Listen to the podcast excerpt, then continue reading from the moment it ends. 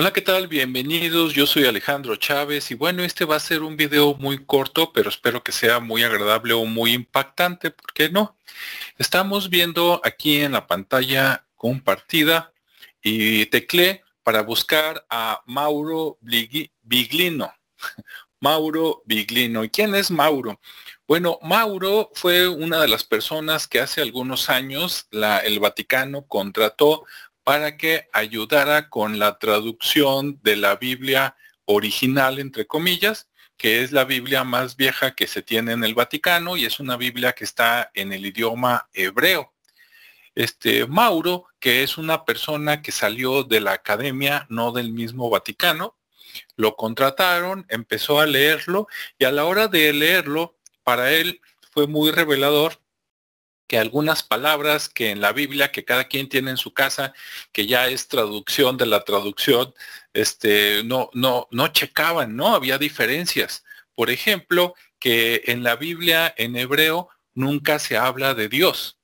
Y tú dices, ¿cómo que en la Biblia no se habla de Dios? Bueno, pues efectivamente resulta que la palabra que en tu Biblia de tu casa donde dice Dios en la Biblia original en hebreo viene la palabra Elohim y Elohim significa ellos, ¿sí? Varios, plural, o significa los gobernantes o los que mandan o los que vienen, pero son varios. Entonces, si Dios no es uno, sino que son varios, se pone interesante porque dices, entonces había varios dioses, ¿qué tal? Entonces Dios no solo creó el universo y la tierra, o lo hicieron entre varios, o a lo mejor ni siquiera eran dioses. Y si no eran dioses, se abren unas posibilidades increíbles, bueno, para mi punto de vista, buenísimo, ¿no? Porque puedes meter desde los extraterrestres que venían de otro lado, puedes meter eh, seres humanos más avanzados tecnológicamente, ¿sí? Que, que, al ser más avanzados, pues los que habían, los normales en ese momento, pues se, se sublevaban, ¿no? Este, o podrían ser seres interdimensionales o todo lo que tú gustes, ¿no? Algo que la gente normal considerara superior, ya sea porque tienen más poder, más tecnología, poderes, este, vienen de otro planeta, bajaron de naves, etcétera. Y si hasta aquí eh, dices, híjole, este, no me la creo, no, pues aún hay más. Resulta que eh, en el Antiguo Testamento, cuando no nos hablan de Dios, nos hablan de Yahvé, ¿verdad?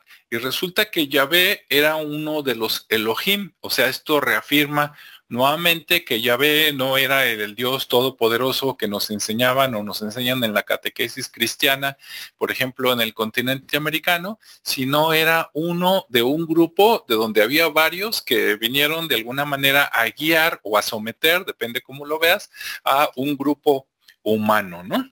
Bien, y más allá te la cuento, resulta que este no solo Yahvé no era un Dios todopoderoso, sino que era parte de un grupo y ese grupo tenía un jefe que se llamaba Elión. Sí, Elión. Entonces, Elión era jefe de Yahvé y otro grupo como si fueran, digamos, un comando militar y tuvieran un capitán, un general, alguien a quien reportarse, ¿no? Entonces eso todavía lo pone más interesante porque dices, ah, caray, entonces Yahvé no solo no es Dios, sino que se reporta ante alguien de mayor autoridad. Qué interesante, ¿no? Y ahí me sale a mí la duda, esto ya no viene ni lo menciona Mauro. Bueno, y el león tenía a su vez que reportarse con alguien más alguien más poderoso, eh, algún consejo por ahí de seres o personas todavía más poderosas, pues ahí te la dejo, ¿no? Espero tus comentarios al respecto. Aquí está la imagen de este Mauro. Lo puedes buscar y sale mucha información, muchos videos muy interesantes en YouTube. Si buscas la palabra llave, googleándola, pues no te sale ninguna imagen, ¿verdad? Más que las letras que significan llave y el significado general.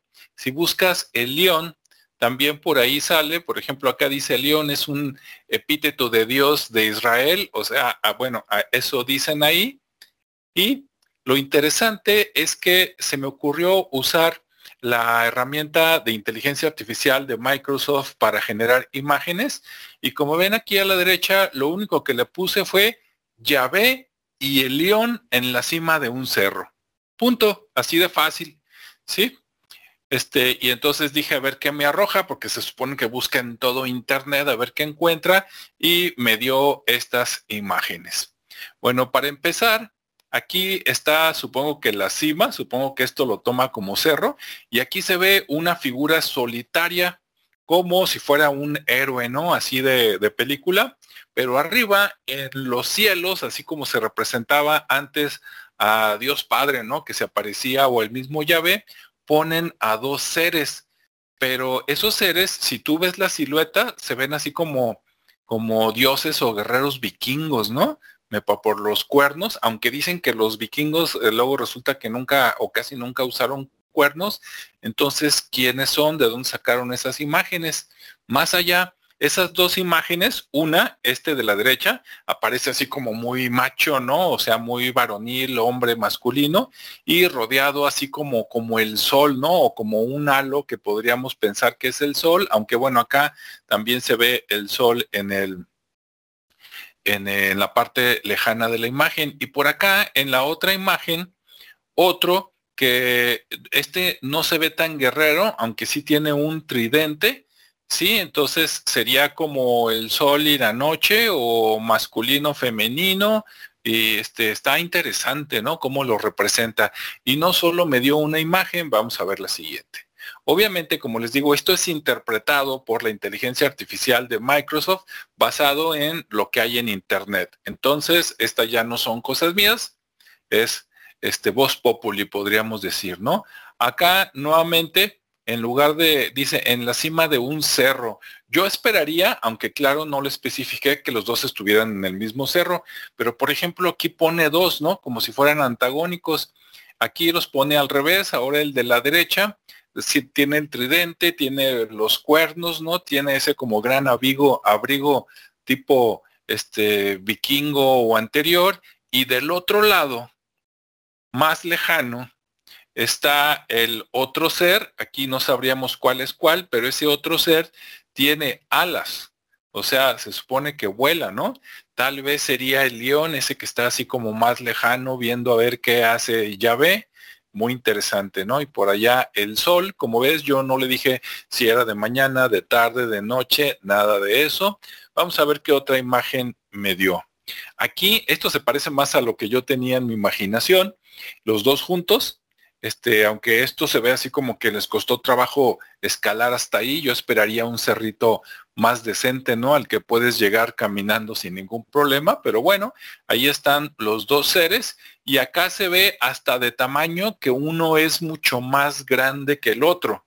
Supongo, ¿verdad? Pero no me haga usted mucho caso que entonces ese ser más grande, con los cuernos más grandes y que por lo tanto, por lo menos físicamente debería ser más fuerte y más poderoso que el otro, supongo que es el león, y el más pequeño, pero también fortachón, ¿no? Así con silueta, este, pues guerrera imponente, pues debe de ser llave. Ok.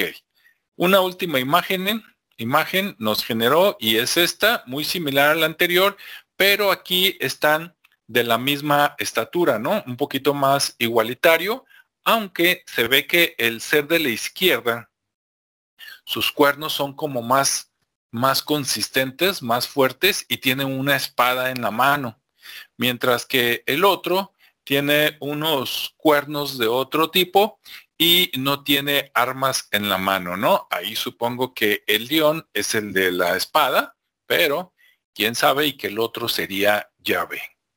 Pues ahí está, entonces te recomiendo buscar a Mauro Biglino en internet porque tiene una serie de charlas que están en todos los idiomas con traducción muy interesantes y bueno, si tú eres de amplio criterio, pues esto te va a abrir muchas puertas para evolucionar o pensar alternativas como ser humano. Si por el contrario, tú eres una persona eh, creyente, ¿no? En, la religión católica cristiana, esto debe de ser como una pedrada en la cabeza que ya te, te voló un pedazo ahí de, de, cráneo. Y este, bueno, pues Este, si quieres ver otras posibilidades, bienvenido. Y si no, pasa este video y vámonos al siguiente. Que tengan un buen día, tarde o noche. Nos vemos y escuchamos en el siguiente espacio. Hasta luego.